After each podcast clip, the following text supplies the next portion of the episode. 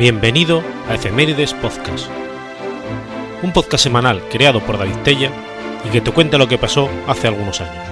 Episodio 91, semana del 11 al 17 de septiembre.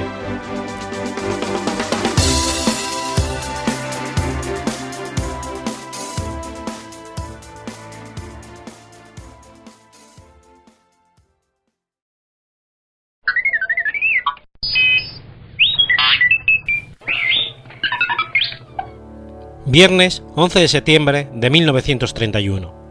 Muere Salvatore Maranzano. Salvatore Maranzano fue un personaje del crimen organizado, originario de la ciudad de Castelmalmare del Golfo, en Sicilia, Italia. También fue uno de los primeros jefes de la Cosa Nostra en los Estados Unidos. Fue el último en poseer el título oficial de jefe de jefes, o capo de tutti capi, de la mafia norteamericana. Cuando era joven, Maranzano deseaba convertirse en sacerdote de la religión católica. Incluso llegó a pensar en estudiar y prepararse para el sacerdocio. Sin embargo, con el tiempo, se asoció a la mafia de su tierra natal. Tenía una presencia dominante y era ampliamente respetado por sus colegas de Lampa. Asimismo, poseía una fascinación por Julio César y el Imperio Romano, y disfrutaba dialogando con sus homólogos de la mafia estadounidense sobre estos temas. Maranzano llegó a los Estados Unidos en 1925 y se estableció en Brooklyn. Mientras construía un negocio legítimo como agente de bienes raíces, también mantenía un creciente negocio de contrabando de licor. Pronto se convirtió en el líder de un grupo grande de mafiosos procedentes de Castelmare del Golfo, incluyendo a Josep Bonanno, Josep Profaci y Stefano Malladino. Todos estos miembros de Lampa habían sido enviados a los Estados Unidos por Vito Castiaferro, el principal capo de la mafia en Sicilia, con las órdenes de organizar la mafia en este país y ponerla bajo su control. No obstante, Don Vito fue arrestado y murió en una prisión fascista. Esto provocó que Maranzano decidiese organizar la mafia en los Estados Unidos bajo su propia supervisión. Maranzano comenzó a invadir el territorio del capo de la mafia, Joe Masseria, logrando posicionarse en las cantinas de su enemigo, y a su vez secuestrando algunos de los camiones de licor. Esto causó una batalla en los bajos fondos de la mafia, conocido como la Guerra de los Castellamarenses. Al inicio de la guerra sus enemigos lo superaban en número, pero se fueron fortaleciendo con el progreso del conflicto. El enfrentamiento terminó después de que uno de los tenientes de Maseria, conocido como Lucky Luciano, ayudase a orquestar el asesinato de su jefe en abril del 31, con la condición de que fuese considerado igual a Maranzano. Maranzano se convirtió en uno de los más poderosos gángsters de Nueva York, y dos semanas después del asesinato de Maseria, citó a varios mafiosos a encontrarse en una sala de banquetes en una ubicación secreta en el norte del estado de Nueva York. En esta reunión presentó su visión de un nuevo crimen organizado, estructurando, estructurado bajo líneas jerárquicas. De esta manera, la mafia neoyorquina sería organizada en cinco familias, encabezadas por él mismo, por Luciano, Profaci, Vicente Mangano y Tomás Galgliano. Además, se creó un cargo especial para sí mismo, denominado jefe de jefes. También estableció las reglas para una comisión de mafia, donde prohibió que se cometiesen asesinatos al azar o que los miembros de la comisión hablaran sobre la mafia o sobre sus actividades con cualquier persona fuera del grupo, incluso si la persona era familiar. Cualquiera que no cumpliese con las reglas sería castigado con la muerte. Para demostrar su dominio a los jefes influyentes como Al Capone, los convocó a una reunión en Wappingen Falls para manifestarle que ahora él era el líder de las operaciones de la mafia en Nueva York. No obstante sus maquinaciones, en especial su tratamiento arrogante hacia sus subordinados, su afición por comparar su organización con el Imperio Romano, su intento por establecer un modelo siguiendo la línea de mando militar de Julio César, fueron mal vistas por Luciano y sus ambiciosos colaboradores como Vito Genovese, Frank Costello y otros. Luciano llegó a querer que Maranzano tenía más hambre de poder que el mismísimo Maseria cuando vivía. A pesar de su apoyo hacia métodos modernos de organización, incluyendo el principio de que los capos supervisasen a los trabajadores que realizasen la mayor parte del trabajo de la familia, enfrentó el resentimiento entre los más jóvenes mafiosos y lo dominaron Mustache Pete, que significa un mafioso tradicionalista y seguidor de las antiguas costumbres. Su alejamiento a las nuevas tendencias ideológicas fue visible debido a que se opuso a la asociación de Luciano con gastres no italianos, como Meyer Lasky y Bugsy Siegel. De hecho, Luciano y sus colegas estaban esperando el momento oportuno para deshacerse de Maranzano. Maranzano se dio cuenta de los planes de sus enemigos y comenzó a planificar el asesinato de Luciano, Genovese, Costello y otros. Sin embargo, no actuó rápidamente, ya que en el momento en que contrató a MacDoc Cole para que realizase los crímenes, Luciano ya se había enterado de sus planes con la ayuda de Lasky. Seguidamente, Luciano acordó con Samuel Levin y otros tres gásteres recomendados por Lasky para que se dirigiesen a las oficinas de Maranzano el 10 de septiembre de 1931, disfrazados de policía. Una vez que los matones estuvieron en las oficinas, en el noveno piso del edificio Hensley, desarmaron a los guardias de Maranzano. Luego, dispararon, y acuchillaron a Maranzano hasta causarle la muerte. Y cuando huyeron del edificio, se encontraron con Cole y le advirtieron que había ocurrido un allanamiento policial, razón por la cual también se alejó. Después de la muerte de Maranzano, Luchano y sus colegas reorganizaron las cinco familias y abolieron el cargo de jefe de jefes. La mayoría de la familia de Maranzano fue heredada por Josep Bonan y se le nombró como la familia Bonan.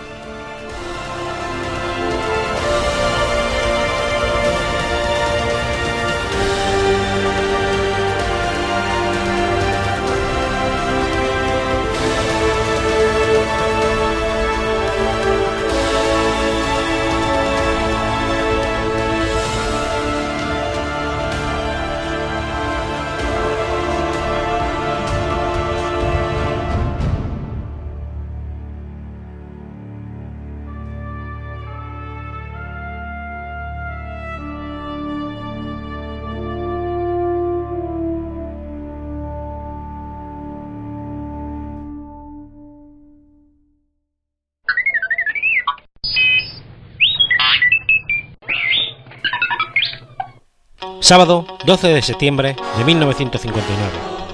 Se emite en Estados Unidos el primer episodio de Bonanza.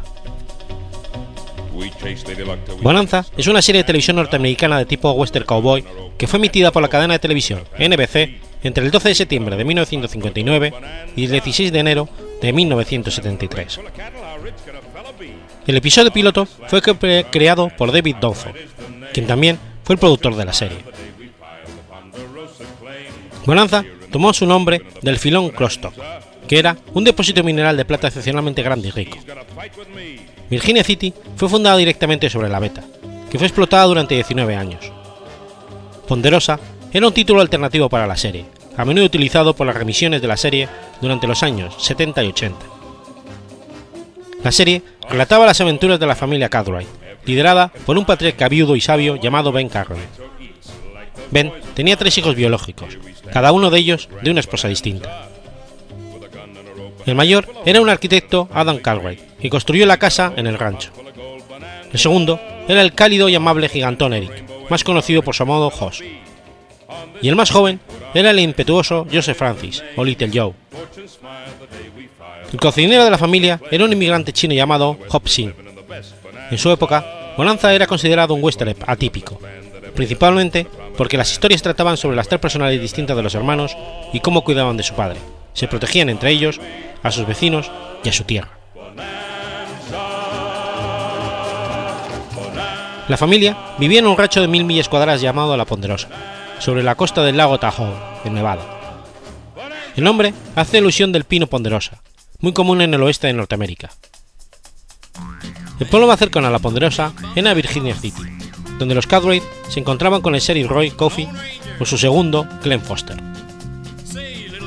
Green, Roberts, Blocker y Landon eran estrellas de igual calibre. Sus nombres iban rotando en los títulos de cuatro versiones, cada uno de unos cuatro aparecieron primero en la versión. Al progresar la serie, los guionistas comenzaron a presentar solo a uno o a dos Cadwright en cada episodio. Los otros solo se mostraban brevemente en el prólogo o en el epílogo. Esto no solo permitía desarrollar los roles de forma más efectiva, sino que también les dejaba más tiempo libre a los cuatro actores. Al comienzo de la historia, Ben Cartwright, el triple viudo, rememora a cada una de las esposas en episodios específicos. Un chiste popular era que cada vez que uno de los Cowleys se sentía seriamente atraído por la mujer, ella moría de malaria, era asesinada o lo dejaba por otro hombre. Ben Cartwright era un padre severo, adusto pero protector de sus hijos y sus tierras. Al igual que en todos los programas de éxito, modificaba una fórmula exitosa que podía ser un gran problema. Por ello, el interés amoroso de un Cartwright era efímero. El elenco era muy popular entre los televidentes.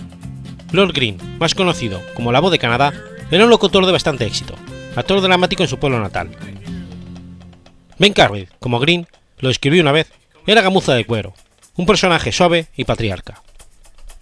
Green grabó muchos discos en su personaje de Ben Cartwright, ubicándose como el número uno en las listas de actuación hablada de Ringo. También grabó una versión del tema de Bonanza con letras. Como Green, Pernell Roberts también grabó un álbum de baladas folclóricas llamados Come All You Fire and Tender Ladies. Él dejó la serie en 1965, después de una larga disputa con los escritores y el creador de la serie David Tortor. Se realizaron algunos intentos de reemplazarlo, introduciendo al hijastro de Ben, Clay, y a un sobrino, Will, pero nunca duró. Un joven llamado Michael Landon comenzó a desarrollar sus habilidades en guiones y como director, dirigiendo los episodios de Bonanza. Comenzó con el episodio La apuesta. Algunos de los episodios que dirigió son considerados los mejores de toda la serie. En el 67, David Canary se incorporó al elenco como Candy, un mocoso del ejército convertido en vaquero, que llegó a ser capataz de los Cowboys. Dortot estaba impresionado por el talento de Canary, pero el personaje desapareció en septiembre de 1970 después de tener una disputa de contrato. Al regresar dos temporadas después, según informes, después de haber sido contactado por Landon. En 1970, el 14añero Mitch Vogel entró en la serie como Jimmy Hunter, el hijo huérfano de un Ramsmaker. Ben adoptó a Jaime en el episodio de 1971. En el 72, después de la súbita muerte de Dan Flocker en el posoperatorio por un coágulo de sangre, el show fue movido a las noches del jueves, en competencia con el nuevo programa de la CBS, Maud. Ambos eventos marcaron el final del programa. Canary su papel de Candy, y se añadió un nuevo personaje llamado Griff King. Green, acusado de matar a su padrastro, fue puesto en custodia de Ben y obtuvo un trabajo en el rancho. Muchos episodios fueron hechos cerca de su personaje. Matheson nunca tuvo la oportunidad de desarrollar a plenitud su personaje antes de que el Soul súbitamente desapareciera en enero de 1973. Muchos fans sintieron que los personajes de Hoss era esencial, ya que era amable, su forma de ser, de conllevar empatía y un poco de equilibrio a todos los personajes masculinos. A partir de la tercera temporada, los Cadre y casi todo otro personaje que apareciera regularmente en el show se vestía con la misma ropa en cada episodio. De esta forma, se reducía el costo de la filmación al evitar tener que filmar nuevamente las escenas de acción, utilizándose en cambio escenas ya utilizadas en capítulos previos.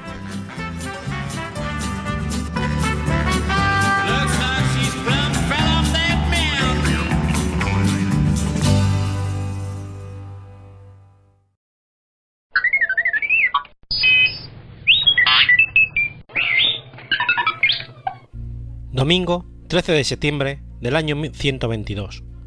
Los romanos comienzan la construcción del muro de Adriano. El muro o muralla de Adriano es una antigua construcción defensiva de la isla de Britania, levantada entre los años 122 a 132 por orden del emperador romano Adriano, para defender el territorio británico sometido, al sur de la muralla, de las belicosas tribus de los Pictos, que se extendían más al norte del muro, en lo que llegaría a ser más tarde Escocia, tras la invasión de los escotos provenientes de Irlanda. La muralla tenía como función también mantener la estanqueidad y la estabilidad económica y crear condiciones de paz en la provincia romana de Britania, al sur del muro, así como marcar físicamente la frontera del Imperio romano.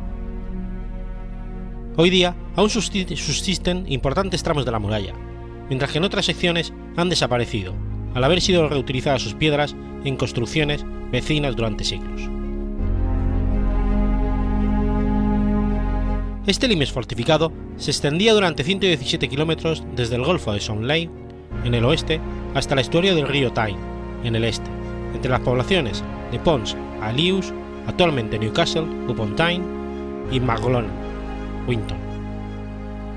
La muralla en sí estaba construida en su totalidad con sillares de piedra. Tenía un grosor de 2,4 a 3 metros y una altura de entre 3,6 y 4,8 metros. Contaban con 14 fuentes, principales y 80 fortines que albergaban guarniciones en puntos clave de vigilancia, así como un foso en su parte septentrional de 10 metros y un camino militar que la recorría por su lado meridional. Más al sur del camino militar construyeron otro foso con dos terraplenes de tierra para proteger la muralla de ataques desde el sur.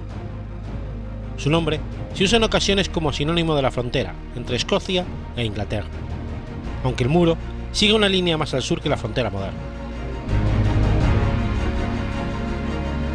Su función defensiva fue asumida posteriormente por la muralla de Antonio Piño, levantada más al norte y abandonada tras un breve periodo ante la hostilidad de las tribus caledonias, volviendo la muralla de Adriano a ser el límite septentrional del territorio romano de Britania. Los pictos atravesaron la muralla en tres ocasiones, en el 197, 296 y 367. Fue reparada y ampliada en el 209, durante el reinado de Septimio Severo, y definitivamente abandonada en el año 383. Después de su abandono, los habitantes de la región utilizaron muchas piedras de la muralla para construir granjas, iglesias y otros edificios. La UNESCO la declaró Patrimonio de la Humanidad en 1987, a la que sumaría el Limes de la Alta Germania Retia en Alemania y el Muro Antonino en el Reino Unido, con lo que forma la denominada conjunta Fronteras del Imperio Romano. English Heritage, una organización gubernamental a cargo del patrimonio histórico de Inglaterra, lo describe como el monumento más importante construido por los romanos en Gran Bretaña.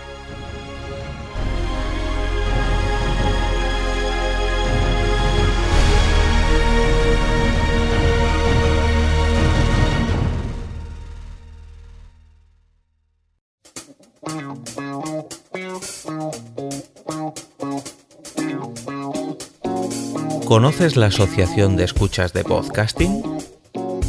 Asespod es el primer lugar de encuentro para todas aquellas personas que escuchan este formato de audio.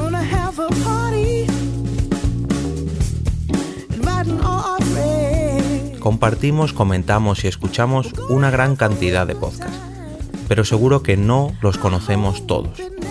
Nos falta este que estás escuchando ahora mismo.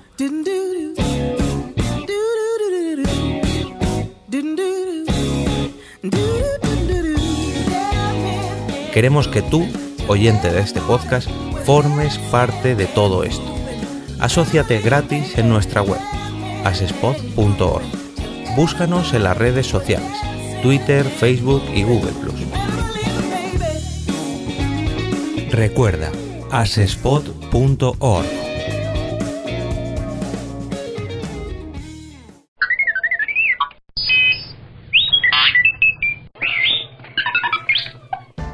miércoles 14 de septiembre de 1983.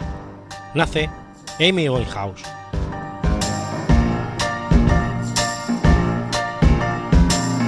Amy Jade Winehouse fue una cantante y compositora británica, destacada por sus mezclas de diversos géneros musicales, incluidos entre ellos el jazz, el rhythm and blues, el show y el ska. Fue reconocida por su contralto, registro vocal que fue descrito como acústicamente poderoso y capaz de expresar profundamente sus emociones. Amy Winehouse nació el 14 de septiembre de 1983, en el seno de una familia judía y con tradiciones musicales en el jazz. Se crió en los suburbios de Subgate, junto con su padre Michael y su madre Janice, y su hermano mayor, Alex. Constantemente, Michael cantaba éxitos de Frank Sinatra para la joven Amy, quien pronto tomó dicho hábito tal punto que su maestro no podía mantenerla callada en clase. Sus padres se divorciaron cuando ella tenía nueve años. En ese tiempo se inscribió en la escuela de teatro de Susie Gates, donde permaneció cuatro años. A los 10, Winehouse fundó una banda de rap llamada Sweet and Soul. Luego, a los 13, acudió a la escuela de teatro de Sylvia Young, pero fue expulsada tres años más tarde por no aplicarse y por hacerse un piercing en la nariz. En el 97 apareció un episodio de Fat Show junto con otros estudiantes de la escuela de Sylvia Young. Más adelante fue al colegio británico de Sulhurst, Croydon, y también a Ashmore School. Amy recibió su primera guitarra a los 13 años y comenzó a componer un año más tarde. Al poco tiempo empezó a presentarse en pequeños bares de Londres. Más tarde, formó parte de una pequeña banda femenina de jazz. Por entonces, su novio, el cantante Tyler James, entregó una maqueta suya a un productor, y así, Amy comenzó su carrera profesional a los 16 años.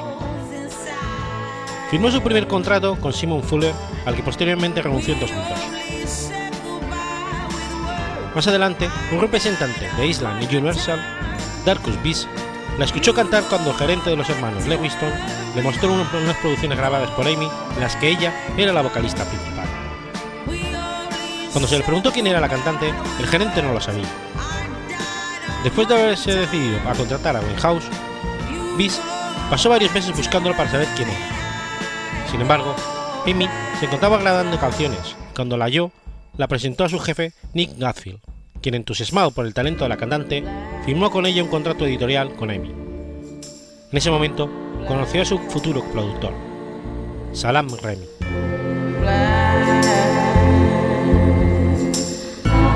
Su álbum debut, Frank, salió a la venta el 20 de octubre del 2003. El disco, producido principalmente por Salam Remy, contenía influencias de jazz, y a excepción de dos covers, todas las canciones estaban coescritas por House. El álbum fue bien recibido por los críticos, quienes compararon su voz con la de Sarah Vaughan y Macy Gray, y logró alcanzar el disco de platino en el Reino Unido y fue nominado a los premios Mercury Music y a los Brit Awards. En el 2004 ganó un premio Ivor Nobel a la mejor canción contemporánea por su single Strong Than Me. Ese mismo año, la cantante se presentó en el Festival de Glastonbury y en el quinto festival. El 30 de octubre de 2006, Amy sacó su segundo álbum, Back to Black, y tuvo buena recepción tanto comercial como de crítica, alcanzando el número uno en el Reino Unido. Gracias al álbum, Amy ganó un Brad Award en la categoría de Mejor Artista Británica. En junio de 2007, House fue nuevamente nominado a los Mercury Prize por ese disco, y su venta alcanzó el platino en los Estados Unidos. Como broche de oro, consiguió tres nominaciones a los MTV Video Music Awards en el 2007.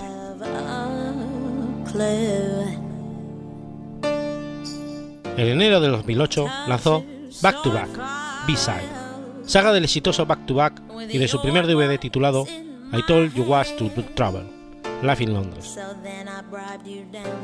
Back to Back tuvo un éxito rotundo y una crítica favorable que ganó numerosas comparaciones con la era Motown del Rimba Blues. La revista Rolling Stone dijo que en este álbum Amy House desprendía la fuerza de los intérpretes del indie y del hip hop. La revista anglosajona People afirmó que Back to Back es, un, es el mejor disco, mejor cada vez que lo escuchamos. The New Statman remarcó que este segundo trabajo era mejor que el primero, refiriéndose a él como un impresionante trabajo de show. El 10 de febrero de 2008 se celebró la ceremonia de entrega de los premios Grammy, en la que House resultó ser la ganadora de la noche, llevándose cinco de los seis premios a los que estaba nominado, entre ellos Mejor Nuevo Artista, Grabación del Año, Canción del Año, Mejor Interpretación Femenina de Pop por Rivers, además de Mejor Álbum Pop Vocal por Back to Back, pero no pudo asistir a la ceremonia, debido a que en un primer momento Estados Unidos le denegó el visado por uso y abuso de narcóticos, y aunque esta decisión fue reconsiderada, el visado no llegó a tiempo al que el artista pudiera asistir a la gala. Finalmente, intervino vía satélite desde Londres, interpretando dos de sus canciones más exitosas.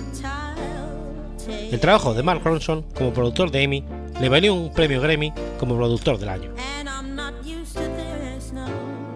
Con su éxito, la cantante se ganó una entrada a la edición de los 2009 de los Record Awards, por la mayoría de los premios Grammy ganados por una artista británica, tras lo que las ventas de Back to Back aumentaron, alcanzando el número 2 del Billboard 200. En enero de 2008, Universal Music International dijo que quería que las ventas del álbum aumentaron gracias a los medios de comunicación. Una edición especial de Back to Back encabezó la lista del Reino Unido el 2 de marzo de 2008, mientras que la versión original estuvo en el número 30 en su semana 68 y Frank en el 35. A 12 de marzo, el álbum ya había vendido un total de 2.467.575 copias en el Reino Unido, entrando en el top 10 de los álbumes más vendidos del siglo XXI. El 7 de abril, Back to Black lideraba la lista de los álbumes europeos, siendo su sexta semana consecutiva. Esto hizo que se convirtiera en el séptimo álbum más vendido de todo el mundo. En los premios Ivor Novello de 2008, Winehouse se convirtió en la primera artista con esta de estar nominada en dos categorías importantes, Mejor Canción y Mejor Letra, ganando por Love is Losing Game y nominada por You Know I Know. Rebar ganó en la categoría de Mejor Canción Contemporánea. Winehouse fue nominada a un MTV Europe Music Award en la categoría Acto del Año. El documental The Girl Don't Good incluye entrevistas con aquellos que la conocieron en una edad joven, la ayudaron a tener éxitos, expertos en música de jazz, así como especialistas en música y cultura pop. En la semana 26 de julio de 2011, después de la muerte de Winehouse, Frank, Back to Back y Back to Back y P entraron nuevamente en el Billboard 200 en Estados Unidos en el puesto 57, 9 y 152 respectivamente. Back to Back alcanzó el puesto número 4 la semana siguiente. También encabezó la lista Digital Albums y fue el segundo mejor vendedor en iTunes de la misma semana. Rehab volvió a entrar y lideró la lista digital de, canciones con ventas de 38.000 copias. House y Mark Ronson contribuyeron con It's My Party de Quincy Jones para el disco homenaje Cool Soul Bossa Nostra, lanzado el 9 de noviembre de 2010. Un tiempo antes había acordado formar un grupo con el batería de la banda The Rods, pero sus problemas personales hicieron demorar el proyecto de trabajar juntos en el grupo todavía sin nombre. El productor, Salam Remy, había creado algún material con House como parte del proyecto. Según un informe de prensa, Universal Music la impulsó a considerar la producción de nuevo material durante 2008, pero el 2 de septiembre no se registró su presencia en un estudio de grabación. Se dijo que, se, que había estado actuando durante el verano, y también que por más que un disco se grabara rápidamente, debería serlo al menos un año antes de que pudiera ser lanzado. A finales de octubre, el portavoz de House declaró que no tenía un plazo para completar su tercer álbum, porque estaba aprendiendo a tocar la batería. Durante su estancia en 2009 en Santa Lucía, House trabajó en nuevas canciones con el productor Salam Remy. Island afirmó que su nuevo álbum sería lanzado en 2010, y al respecto, su copresidente Darkus Bisi dijo: He oído un par de demos de canciones que absolutamente me derribaron. En julio de 2010, Winehouse mencionó en su próximo álbum, que sería editado a más tardar en enero de 2011, diciendo, va a ser muy, muy parecida a mi segundo disco, donde hay un montón de cosas jukebox y canciones que son solo jukebox, la verdad. No obstante, Mark Ronson dijo en julio de 2010 que no había comenzado a grabar el álbum todavía. Su última grabación fue un dueto con, con el cantante estadounidense Tony Bennett para el disco Duets 2, el cual fue lanzado el 20 de septiembre de 2011. Su single del álbum, Body and Soul, fue publicado antes, el 14 de septiembre de 2011, en MTV y VH1 para conmemorar el que hubiera sido su cumpleaños número 28. Su padre, Mitch Winehouse, lanzó la Amy Winehouse Foundation con el objeto de crear conciencia y apoyo a las organizaciones que ayudan a los adultos vulnerables y a los jóvenes con problemas de adicción. Las ganancias de Body and Soul serán para la fundación. La canción recibió el Grammy a Mejor Artista Pop Dúo grupo, de rendimiento en los premios Grammy número 54, el 12 de febrero de 2012. El padre de Amy recogió el premio en la ceremonia de entrega junto a su madre, Jenny, diciendo, no deberíamos de estar aquí. Nuestra querida hija debería ser quien lo recibiera. Estas son las cartas que te reparto. También agregó al final del discurso, Amy, Eta, Whitney, grandes mujeres están en el cielo. Ya que Eta James había fallecido semanas antes y Wade Houston un día antes de los Grammy. Al ser entrevistado por Jon Stewart en el Daily Show el 29 de septiembre de 2011, Bennett dijo que en retrospectiva él creía que Amy estaba en problemas en ese momento, porque tenía un par de compromisos que no se mantuvieron. Pero que la gente no se dio cuenta es que ella realmente lo sabía, y de hecho ni siquiera lo saben. Cuando estábamos haciendo el disco y ahora, mirando todo el asunto, ella conocía que estaba en una gran cantidad de problemas, que no iba a vivir. Y no eran las drogas, fue el alcohol al final. Era una cosa tan triste porque ella era la única cantante que realmente cantaba lo que yo llamo el camino correcto, porque era una gran intérprete de jazz. Realmente un gran cantante de jazz, una verdadera cantante de jazz. Y lamento a que ese es el camino correcto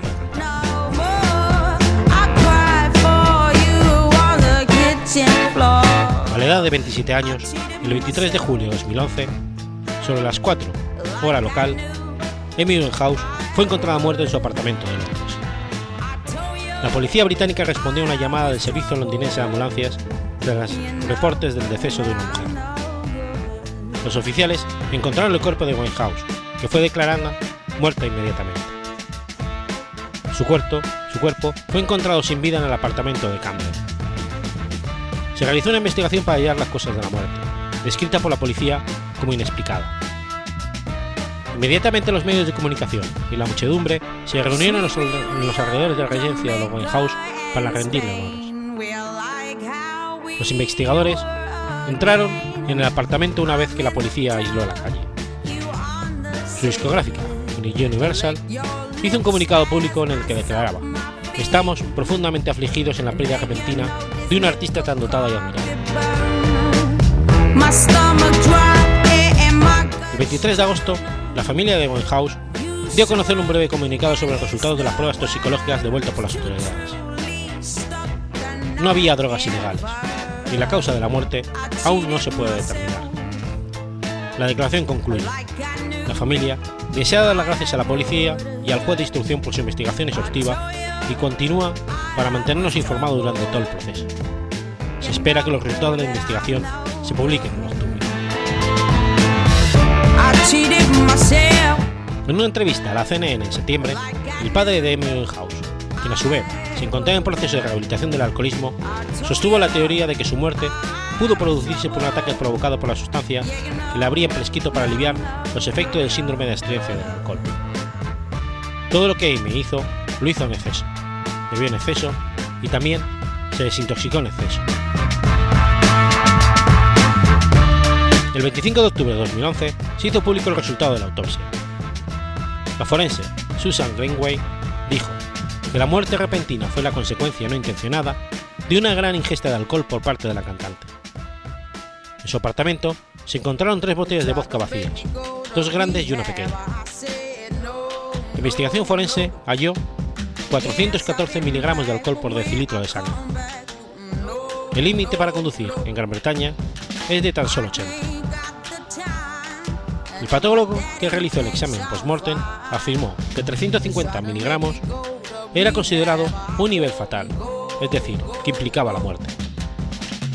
El examen concluyó que los órganos vitales estaban en buen estado, pero que el artista tenía grandes cantidades de alcohol en el sistema, con lo que su respiración podría haberse detenido y habría terminado en coma.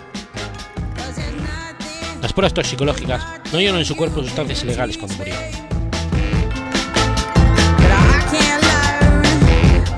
Amy Winehouse fue incluida en el llamado Club de los 27, tras fallecer a los 27 años, la misma a la que murieron otra serie de reconocidos músicos como consecuencia, en su gran mayoría, de sus problemas con el alcohol y la droga. Robert Johnson, Marian George, Jimi Hendrix, Jim Morrison, Janis Joplin y Kurt Cobain son sus integrantes más relevantes.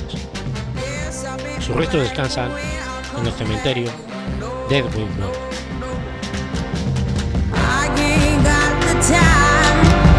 My daddy thinks I'm fine. Just try to make me go to rehab. I won't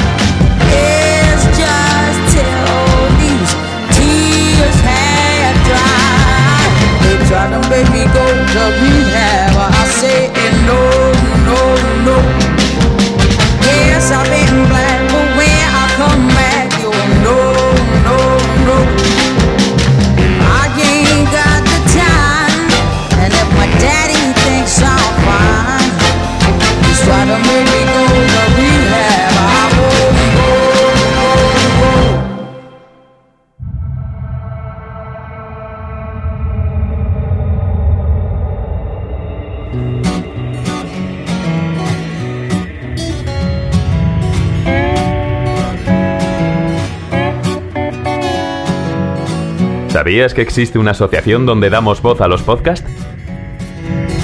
La asociación Podcast nace con el propósito de aunar intereses relacionados con el podcasting, ofreciendo formación, soporte y una mesa de debate sobre el podcasting, no solo en España, sino también en toda Hispanoamérica. Entre nuestros proyectos destacan nuestro libro colaborativo, la organización de diferentes eventos relacionados con el podcasting como las jornadas de podcasting, los premios de la Asociación Podcast y Radio Podcastellano. Para formar parte de la comunidad, recibir información de eventos y estar al tanto de lo que ocurre, solo tienes que entrar en asociacionpodcast.es y hacerte socio o simpatizante. Ahora es tu oportunidad de formar parte de esta gran comunidad. asociacionpodcast.es. Si lo prefieres, puedes escribirnos a info@asociacionpodcast.es y responderemos todas tus dudas. También puedes seguirnos en Twitter con el usuario asociapodcast. Ya seas podcaster u oyente, súbete al podcasting.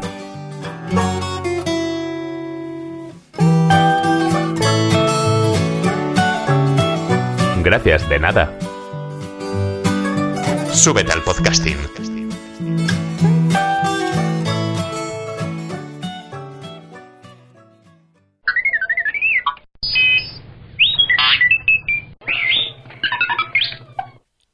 Lunes 15 de septiembre de 1890. Nace Agatha Christie.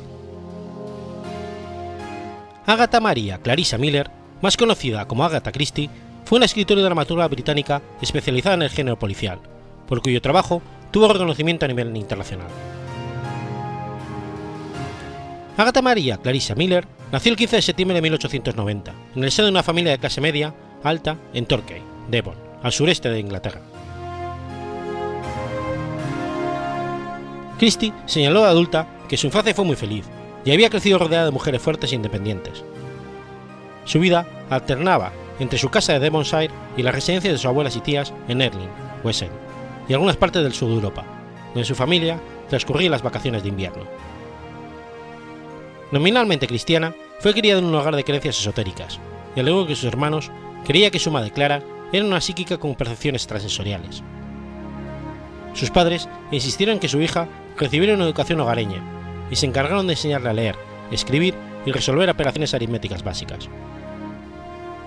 Si bien su madre creía que los niños no debían aprender hasta la edad de 8 años, Agatha aprendió los 4. También fue instruida acerca de la música y aprendió a tocar instrumentos como el piano o la mandolina. Fue una lectora voraz desde una edad temprana. Al crecer, pasó a leer versos surrealistas de Edward Least y Lewis Carroll. Si bien pasaba mucho tiempo con sus mascotas, gran parte de su infancia transcurrió en soledad y aislada de otros niños. Su padre enfermaba a menudo y sufrió una serie de ataques al corazón hasta que murió en noviembre de 1901, a la edad de 55 años. Su muerte dejó a la familia devastada y con un futuro económico incierto. Agatha y su madre continuaron viviendo juntas en su casa de Torquay. En 1902, Agatha comenzó a recibir una educación formal en la escuela de niñas de la señorita Guiller en Torquay, pero encontró dificultades para adaptarse al régimen disciplinario. En 1905 fue trasladada a la ciudad de París, donde estudió con tres entidades, Mademoiselle Cabernet, Les Marinettes y la señorita Drida. Al regresar a su ciudad en 1910, descubrió que su madre estaba enferma, y ambas decidieron pasar tiempo juntas en la zona más cálida del Cairo, de modo que se alejaron durante tres meses en Giza Palace. Fue allí donde visitó monumentos egipcios antiguos como la Gran Pirámide de- de Giza, pero no mostró interés en ese momento por la arqueología y egiptología, que llegaron a ser un aspecto relevante de su obra años más tarde.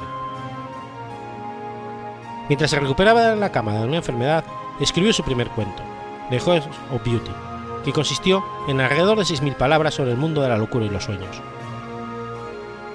A continuación, Christie editó en el Cairo su primera novela, Snow Upon the Desert, basada en sus recientes experiencias en esa ciudad. Sin embargo, se encontró perturbada después de que varias editoriales se negaran a publicarla. Clara le sugirió que pidiera consejo a un amigo de la familia, el escritor Eden Philpotts, quien la alentó a que continuara en su obra, y la envió una introducción a su agente literario, Hughes Massey. Sin embargo, Massey también rechazó Snow Upon the Desert y sugirió la preparación de una segunda novela. En busca de un marido, conoció Archibald Archie Christie. Archie había nacido en la India como hijo de un juez civil. Ambos se enamoraron rápidamente y al enterarse de que sería destinado a Fanboard, Archie le propuso matrimonio y Agatha aceptó la propuesta. En 1914, con el estallido de la Primera Guerra Mundial, su marido fue enviado a Francia para combatir con las fuerzas alemanas. Después de leer La Dama de Blanco y La Piedra Lunar de Wilkie Collins, así como las primeras historias de Sherlock Holmes de Arthur Conan Doyle, Christie se convirtió en seguidora de los, de de relatos detectivescos. Fue así como en 1920 escribió su primera novela policíaca, El misterioso caso Styles, donde presentó al detective Hércules Poirot, retratado como un exoficial de la policía belga que se había refugiado en Gran Bretaña, después de la invasión alemana en Bélgica, conocido por sus magníficos bigotes y su cabeza en forma de huevo. Christie fue influenciada por la creación del personaje por los refugiados belgas asentados en Torquay. La novela no fue aceptada por seis empresas editoriales, entre ellas Hodder, Anne Stockton y Meteor. Sin embargo, John Lee, de Bonley Head, analizó la petición durante varios meses y se ofreció a publicarla si Christie modificaba al final. Tras aceptar el pedido, firmó un contrato que más tarde percibió como abusivo y 2.000 copias fueron vendidas. La segunda novela de Christie, El misterioso señor Brown, publicada por Bodyhead, contó con una nueva pareja de detectives, Tommy y Tupence Boresford. Una tercera novela, Asesinato en el campo de golf, tuvo nuevamente a Poirot como protagonista, al igual que los cuentos encargados por Bruce Aiken, director de la revista Sketch. El matrimonio dejó a su hija Rosalind con la madre y la hermana de Agatha para viajar por Sudáfrica, Australia, Nueva Zelanda y Hawái, con el, fin de promocionar la exhibición del Imperio Británico. A finales del 26, Archie reveló que estaba enamorado de otra mujer, Nancy Neal, y solicitó el divorcio. El 3 de diciembre de 1926, Christie y Archibald mantuvieron una discusión, y él abandonó su residencia de Berkshire para pasar el fin de semana con su amante en Surrey. Esa misma noche, alrededor de las 21.45 horas, Christie desapareció después de dejarle una carta a su secretaria donde informaba que estaría en Yorkshire. Su automóvil, un Morris Conley, fue encontrado más tarde en Newlands Corner, al lado de un lago cercano a Wilford, junto con prendas de ropa y un permiso de conducir caducado. El hecho provocó una severa conmoción entre sus seguidores y atrajo la atención de la prensa pública. El ministro del Interior, William Jameson Hicks, presionó a la policía y un periódico ofreció 100 libras como recompensa. Más de mil agentes de policía, 15.000 voluntarios y varios aviones rastrillaron e investigaron la zona rural. No fallada hasta 11 días después del hecho, el 14 de diciembre de 1926, y fue identificada como una huésped de South Hydropathic Hotel en Harrogate, donde figuró registrada como Teresa Neal, de la ciudad del Cabo. La escritora no sabía por qué estaba allí y tampoco fue capaz de reconocer a su marido cuando éste llegó a su encuentro, por lo que debió recibir un tratamiento psiquiátrico en Harley Street. Christie nunca dio explicaciones con respecto a su desaparición, aunque dos médicos por entonces le diagnosticaron fuga psicogénica. La opinión, en cuanto a las razones de su desaparición, continúa dividida. Los Christie se divorciaron en el 28. Archie se casó al poco tiempo con Nancy Neal y recibió la custodia de su hija Rosalind. Su primer gran éxito llegó con la publicación del asesinato de Roger Ackroyd en 1926. La novela, de la cual se comercializaron 5.000 copias de la primera tirada, recibió muchas opiniones y generó una controversia por la forma en que cambiaba las reglas tradicionales de la novela policial. En el 28, la publicación del misterio de Sitaford produjo una notable cantidad de críticas. La trama del misterio de Sitaford indica que Emily Dreyfus lleva a cabo una serie de investigaciones después del sorpresivo asesinato del arrendante Joseph Trevelyan, mientras alguna de sus inquilinas se comunicaba con los espíritus. Persuadida durante una cena, Christie partió hacia Bagdad y de ahí viajó a la zona arqueológica de Ur, donde forjó una amistad con los dirigentes de la excavación, Leonard y Catherine Woodley. Fue invitada de nuevo al año siguiente y conoció al arqueólogo Max Malwan, a quien definió como un hombre delgado, moreno, joven y muy tranquilo. Tras un breve noviazgo, contrajeron matrimonio en septiembre de 1930. Durante la Segunda Guerra Mundial, mientras su esposo consiguió un trabajo en el Cairo, Christie se desempeñó en la farmacia de la University College de Londres, donde adquirió más conocimientos sobre los venenos que se sumaron a los que había recopilado durante su trabajo en el dispensario. Sus estudios sobre químicos a menudo se vieron reflejados en sus historias publicadas en los años de posguerra. Su descripción de la intoxicación con talio fue tan precisa que curiosamente ayudó a resolver un caso médico que resultó desconcertante para los especialistas. A finales de 1946, la utilización de su seudónimo Mary Westcott fue seriamente cuestionado por un revisor de Lejos de ti esta primavera, lo que generó la decepción de la autora, que había disfrutado de la libertad de escribir sin la presión de ser Agatha Christie. En 1961 recibió el doctorado honorario de la Universidad de Exeter y en 1971 la reina Isabel II la promovió a dama comendadora. Del 71 al 74, la salud de Christie se deterioró considerablemente, aunque continuó trabajando. En enero del 76, Christie sufrió un severo estado gripal y ante el debilitamiento de su estado físico, otorgó los derechos autor, de autores de La ratonera a su nieto. Christie falleció de causas naturales el 12 de enero de 1976, a los 85 años de edad, en su residencia Whitbrook House, de Wallingford, Oxfordshire. Sus restos fueron inhumados en el cementerio de Santa María, en Cholsey.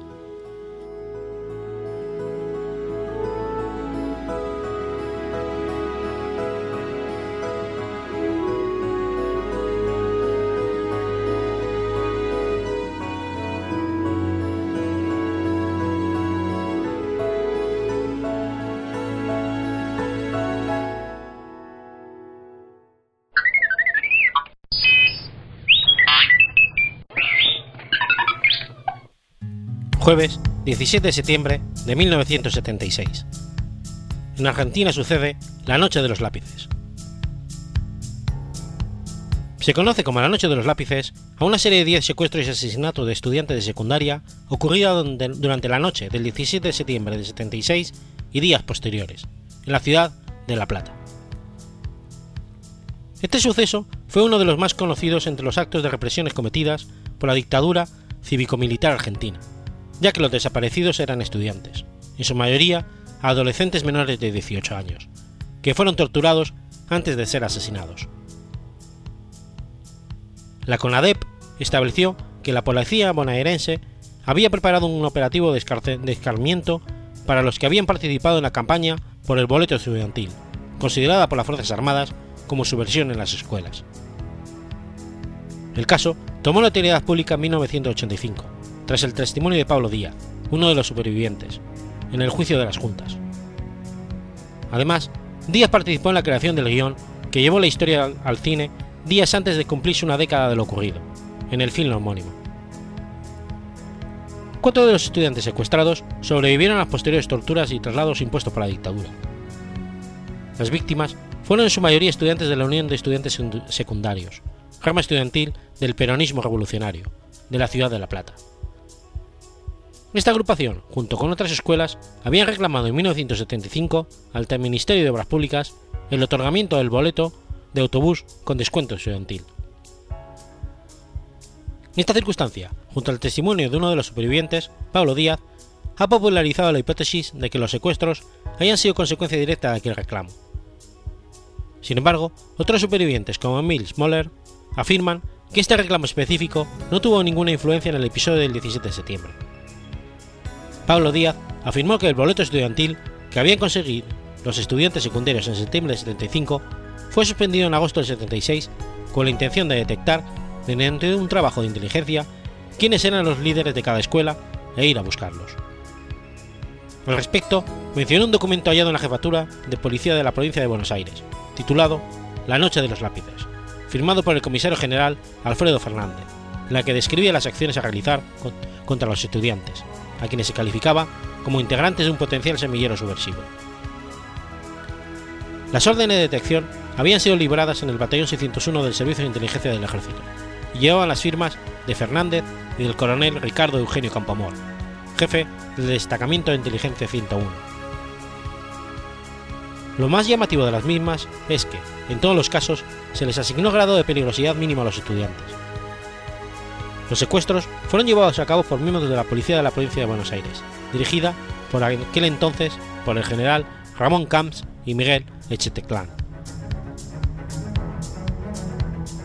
Tras una semana de torturas, el 23 de septiembre, un grupo de detenidos, dentro del cual se hallaban los estudiantes, fue trasladado en al menos dos camiones celulares.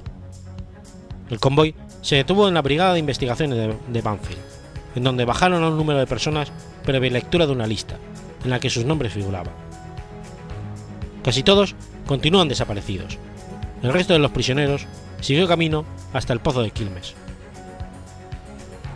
Según la CONADEP, los adolescentes secuestrados habrían sido eliminados después de padecer tormentos en distintos centros clandestinos de detención, entre los que se encontraban Arana, Pozo de Banfield, Pozo de Quilmes, Jefatura de la Policía Provincial de Buenos Aires y las comisarías Quinta, Octava y Novena de La Plata y Tercera de Valentina Alsina, en Lanús, y el polígono de tiro de la Jefatura de la Provincia de Buenos Aires. Se presume que habrían sido fusilados a principios de enero de 1977.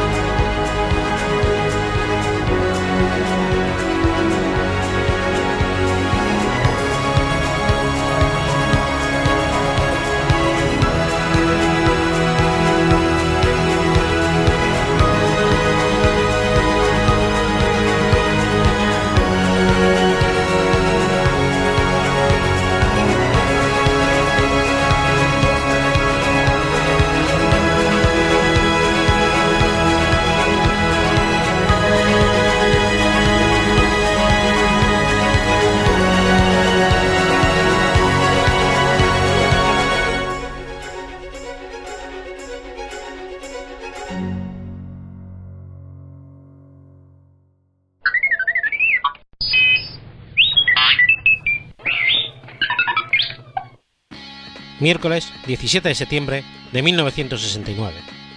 Nace Kate Charles Flint, vocalista de Prodigy. Kate Charles Flint es un cantante, músico y bailarín británico, miembro de la banda musical electrónica Prodigy. Flint nació y se crió en Essex, en la ciudad de Braintree, donde asistió a The Broses School. A finales de los 80 conoce al DJ Liam Howlett en una fiesta rape en una discoteca y expresó su agrado por el gusto musical de Hardwell. Deciden formar Prodigy.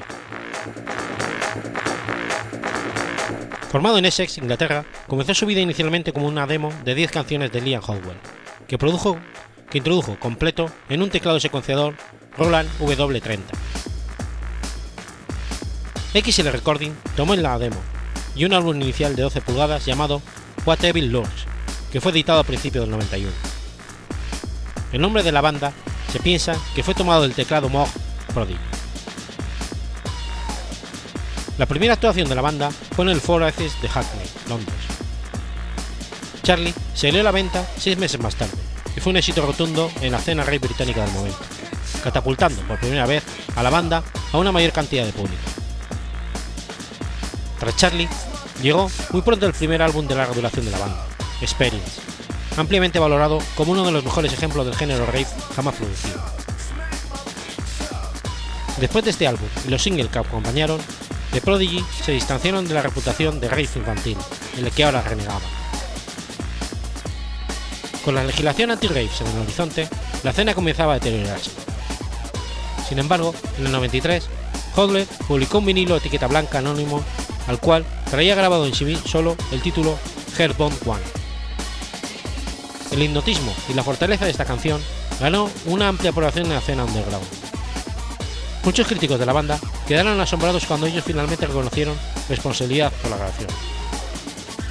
Este vinilo, etiqueta blanca, fue oficialmente publicado con el nombre de One Love después de un tiempo ese mismo año, y ascendió a la tabla de éxitos musicales en la posición 8 en el Reino Unido. En el 94, el segundo álbum de The Prodigy, llamado Music for the Gilded Generation, mostró un aspecto más amplio de estilo musical. Tonos de pista de baile pesados abundaban, pero fueron complementados con pistas inusuales como la canción de concepto de Narcotic Suite e inclinaciones orientadas por el rock. El álbum fue nominado a Mercury Music Prize. Sin embargo, en el fondo, Howlett reafirmó su dedicación a la escena del música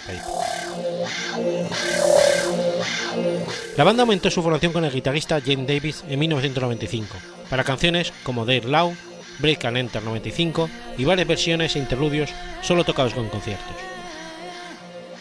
La salida en 96 del disco Firestarter, con voces por primera vez por cortesía de Kate Flynn, ayudó a la banda a penetrar en los Estados Unidos, en otros mercados en donde la banda no había entrado, y alcanzó la primera posición en la lista de éxitos musicales del Reino Unido.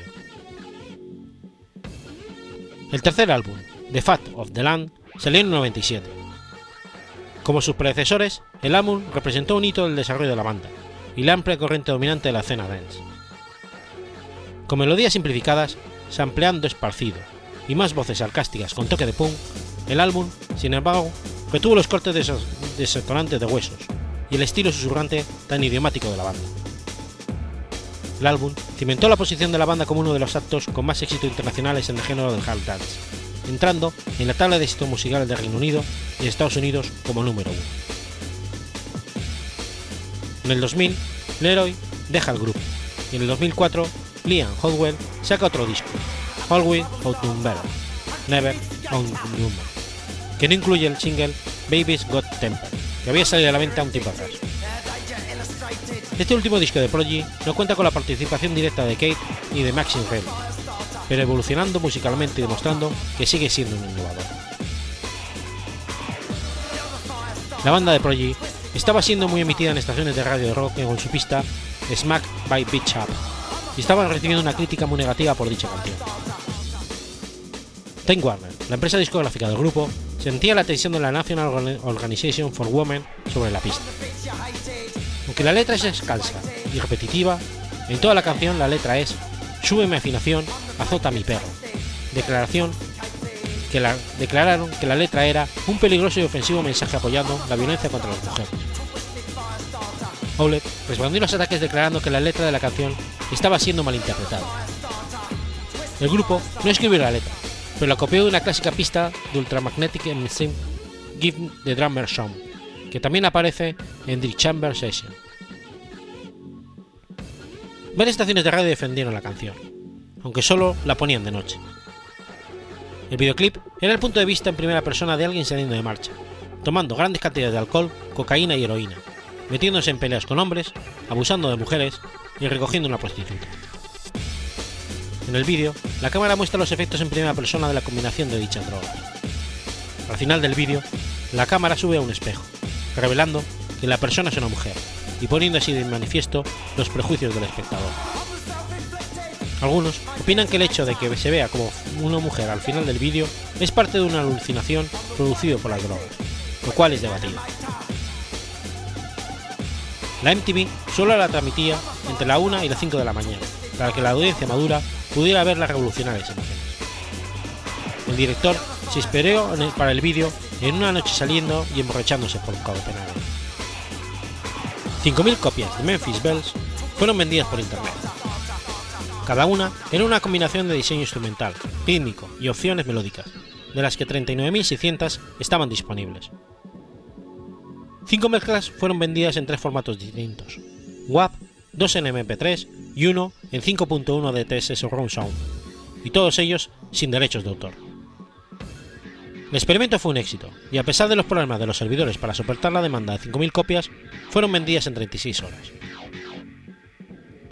En 2005 lanzaron una recopilación, Dare Loud, de Singles, 1990-2005. Posteriormente lanzaron un vídeo musical que fue añadido al DVD de lanzamiento.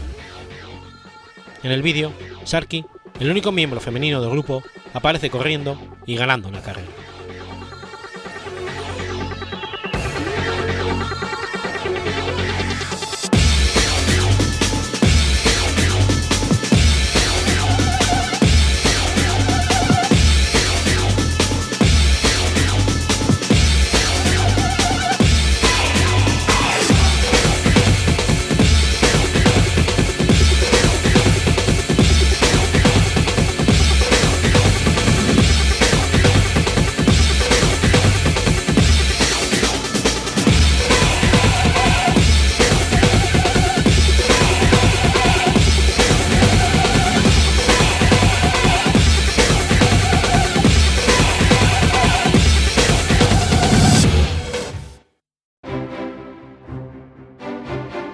Has escuchado Efemérides Podcast.